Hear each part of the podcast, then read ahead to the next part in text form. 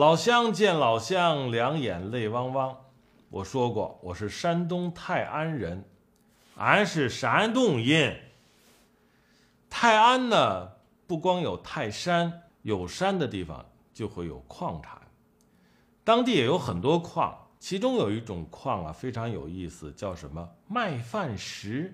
当地的老百姓呢，就拿它做成水杯，但是由于石头车出来的水杯啊，特笨重、特笨拙，那造型也是特别傻，但是大家还是愿意用。为什么？据说麦饭石所含的那个矿物质啊，能防癌治癌等等等等，所以呢，都用傻大粗笨的杯子来做饮水器。我说的这个得有二十年前的事儿了。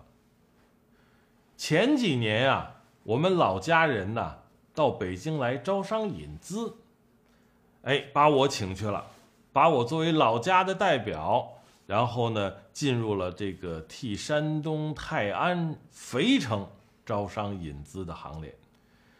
作为感谢呢，他们每个人呢都送了一个东西，你看，就是这个喝水的水杯。我现在就是抱着我家乡麦饭石的水杯来喝水，可是不一样的地方在哪儿呢？它已经改掉了过去那种傻的粗笨的那个造型。我仔细一看呢，原来他们是把那个麦饭石的原石碾成了粉，也就是说，通过这个加工把它变成了这个泥沙了，然后重新的合成做的杯子。你再看这个杯子壁就非常薄了，尤其你像上边这个小钮做的非常精细，技术改进了，那么它就有点像紫砂了。很多人来我的办公室都觉得，哎，你这个紫砂杯不错。我转过来给他们看，你看，我们老家的，印着泰山，上边有“五岳独尊”的四个大字。告诉你，不是紫砂。是我们老家的麦饭石，那么用麦饭石做的杯子呢？当然了，那还有保健作用，还可以防癌，还可以治癌，等等等等等等。那么这时候我就想起一个问题来，就是说我们现在市场上有一个热捧的收藏品，就是紫砂。也就是刚才我说了，所有的人都把我这个杯子当紫砂一样的对待。你看，我们把紫砂和我的麦饭石杯子搁在一块儿对比一下，真差不多。其实啊，说白了，两个都是泥儿捏的。我说完我们老家的麦饭石杯，我再跟你说说泥儿捏的壶了。现在我们啊不反对做一个壶，大师的工艺，一把壶能卖。几十万甚至上百万，确实大师他的工艺价值在里边。但是对于更多的人呢，我们所看到的壶啊，都是普通的紫砂壶，工艺呢会有一些差别。但是这些细微的差别呢，对于你来讲啊，实用足够了；对于收藏来讲，那是另外一回事儿。因为我们现在啊，往往大家都把这个实用器当收藏品。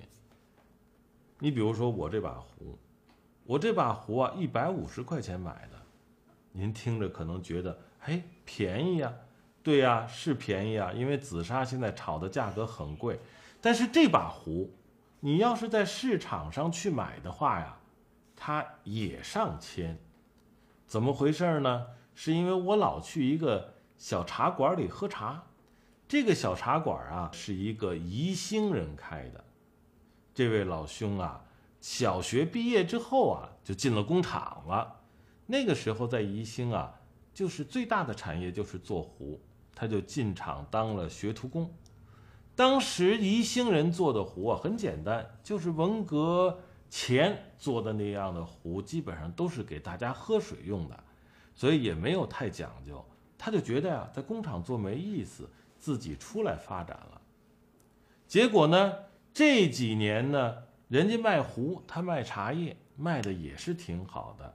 可是每次回到家里，就发现，哎呦，小学的那帮同学啊，现在都是大师了，人人都是大师，一把壶都卖好几万，他就有点不服气。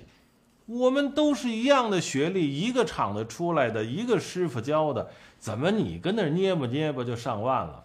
我也捏，尤其啊，在他家里头，他的父辈、他的同辈也都在做壶，那这个紫砂泥啊有的是，所以他就在家里头也捏，捏完了之后就是卖不出去，为什么呀？他没名儿啊。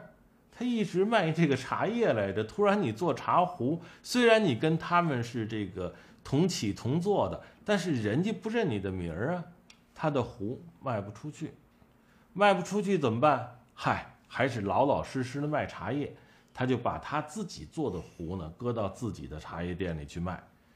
那么朋友来喝茶的时候呢，顺手就把他的壶买走，多少钱呢？一百五。那我说，你这个壶卖的确实挺便宜的，你不觉得掉价吗？他说：“我跟你说啊，于老师，我这个壶啊，他们也有从我这进的，进了之后，我有一次去茶城一看，打着我名款的壶啊，也卖上千的。但是我不愿意骗人，我呢就拿我自己做的，咱们之间一百五。”